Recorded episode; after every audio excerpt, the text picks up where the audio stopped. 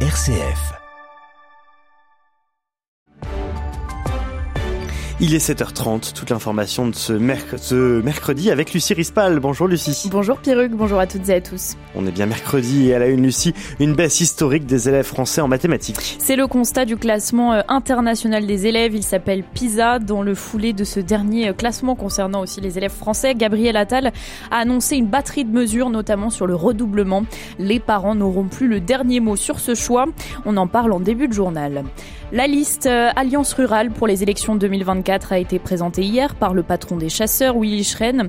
Une liste observée d'un mauvais œil par le Rassemblement national qui a fait de la ruralité sa chasse gardée, nous le verrons. Et puis Vladimir Poutine en voyage aux Émirats arabes unis et en Arabie saoudite pour discuter actualité au Proche-Orient euh, et pétrole aujourd'hui.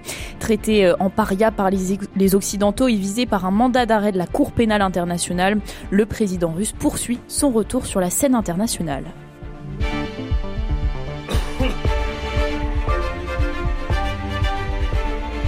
Le ministre de l'Éducation nationale, Gabriel Attal, a annoncé une batterie de mesures pour remédier au niveau en baisse des élèves français, un niveau affaibli constaté par le classement PISA. Avec euh, de nouveaux programmes scolaires en primaire, la mise en place euh, de groupes de niveau au collège, un brevet plus exigeant, impossible de passer au lycée sans diplôme, Gabriel Attal souhaite faciliter également le redoublement.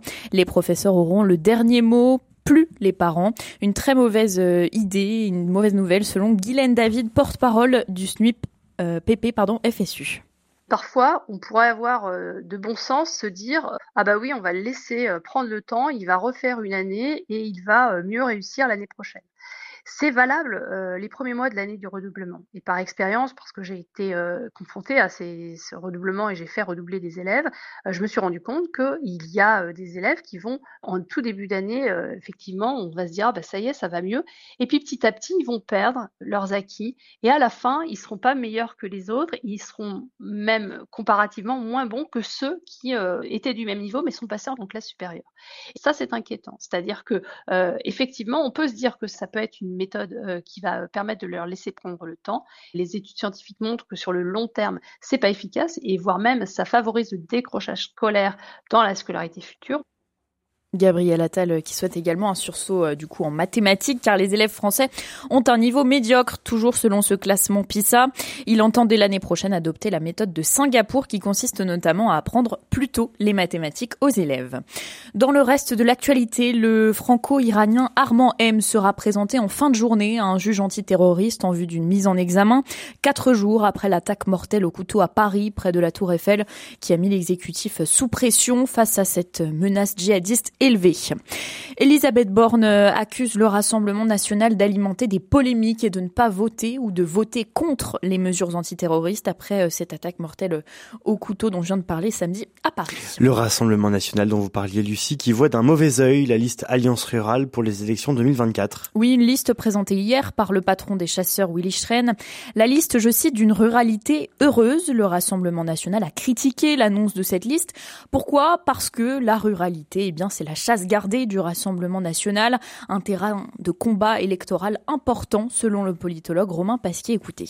C'est une terre de combat parce que il faut savoir que le monde rural vote plus que les villes. C'est un monde effectivement qui a souffert, mais c'est un monde où on va dire le, le rapport à la vie politique reste assez légitimiste et où donc, et notamment le monde agricole, le monde agricole, euh, c'est la classe sociale qui vote le plus en France.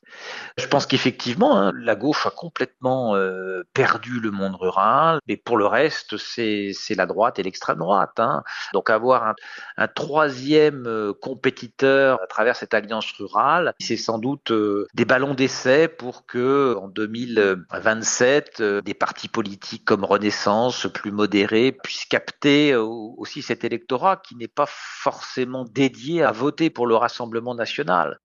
Toute autre chose, nous vous en parlions hier, plusieurs centaines de salariés de casinos se sont mobilisés à Saint-Étienne et en région parisienne pour évoquer leurs inquiétudes quant à l'avenir euh, du groupe en difficulté financière.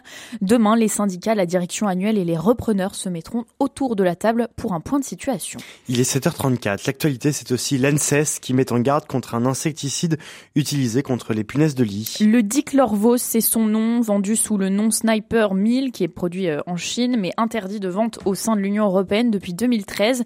Il a provoqué de nombreuses intoxications, 104 cas déclarés rien qu'entre janvier de l'année dernière et juin de cette année. Pour rappel, 11% des ménages ont été infestés par les punaises de lit entre 2017 et 2022. Dans cette étude de l'ANSES publiée hier, euh, l'ANSES donc tire euh, la sonnette d'alarme sur un insecticide mortel par inhalation et toxique par contact avec la peau ou par ingestion. Docteur Juliette Bloch est directrice des alertes et des vigilances sanitaires à l'ANSES. On sait que c'est un vrai problème et c'est pour ça que les personnes qui n'arrivent pas à se débarrasser de ces nuisibles peuvent être attirées par un produit dont on vante euh, les propriétés euh, formidables euh, sur les réseaux sociaux sans savoir que c'est interdit. Et donc l'ANSES a publié cet été un rapport qui indique toutes les méthodes sûres que l'on peut utiliser pour se débarrasser de ces nuisibles. Là, la DGCCRF a contrôlé un grand nombre de commerces et donc on espère que voilà, ça va s'arrêter, mais on n'est pas à l'abri à ce que d'autres produits interdits circulent en métropole dans les départements d'outre-mer aussi d'ailleurs, où en particulier ils peuvent arriver par des pays voisins euh, de la Guyane, du Suriname. Ça, on a déjà eu d'autres cas pour des produits actifs contre les rats ou les souris qui étaient extrêmement toxiques avec des, accidents très graves. Donc oui, il faut toujours être sur le qui-vive euh, concernant ces produits qui sont interdits. À l'international, l'armée israélienne euh, dit être aux prises avec le Hamas dans Khan Younes, ville située au sud de la bande de Gaza. Il s'agit du jour le plus intense depuis le début de l'offensive terrestre, dit l'armée israélienne. Selon l'agence de l'ONU pour les réfugiés palestiniens, l'hôpital Nasser de Khan Younes, submergé par l'afflux de blessés et à court de personnel, abriterait plus de 1000 patients et 17 000 personnes déplacées. Vladimir Poutine en voyage aujourd'hui aux Émirats arabes unis en Arabie saoudite. Visite d'une journée, tout cela avant de recevoir le président iranien à Moscou demain. Le président russe qui poursuit son retour sur la scène internationale en dépit des tentatives occidentales de l'isoler, traité en paria par les Occidentaux et visé par un mandat d'arrêt de la Cour pénale internationale pour la déportation d'enfants ukrainiens. Vladimir Poutine réservait jusque-là ses rares voyages à l'étranger à ses plus proches alliés, Florian Perret. Et oui, il était notamment absent des dernières grandes rencontres internationales à l'image du G20 en Inde en septembre dernier, par exemple. Un président russe qui, face à l'échec de la grande contre-offensive ukrainienne de l'été, face à l'absorption du choc des sanctions occidentales par son économie, est désormais plus confiant. Le conflit israélo-palestinien venant également détourner les regards autour de sa guerre. Cette guerre au Proche-Orient dont il sera évidemment question entre Vladimir Poutine et son homologue émirati. En Arabie Saoudite, il sera reçu par le prince héritier Mohamed Ben Salman pour parler commerce international, mais surtout pétrole. La Russie a l'intention de renforcer sa coupe dans la production au moins jusqu'à mars 2024 pour stabiliser les prix en coordination avec l'Arabie Saoudite, puissante partenaire au sein de l'OPEP+. S'agissant du Proche-Orient, Vladimir Poutine s'est montré critique d'Israël depuis le début de la guerre avec le Hamas, dénonçant la catastrophe humanitaire à Gaza et appelant à la création d'un État palestinien. Un message qu'il devrait marteler lors de ce déplacement dans le monde arabe. C'est une vieille tradition dans l'Est de la France, en Alsace et en Lorraine. Aujourd'hui, on célèbre Saint-Nicolas. Il vient distribuer des cadeaux aux enfants qui ont été sages pendant l'année. À Mulhouse, cette année, la paroisse Saint-Étienne et la ville se sont associés pour organiser une grande procession de Saint-Nicolas à travers la ville. En musique, Don Armand Darcourt, le curé de la paroisse Saint-Étienne, nous raconte la visite de Saint-Nicolas à Mulhouse.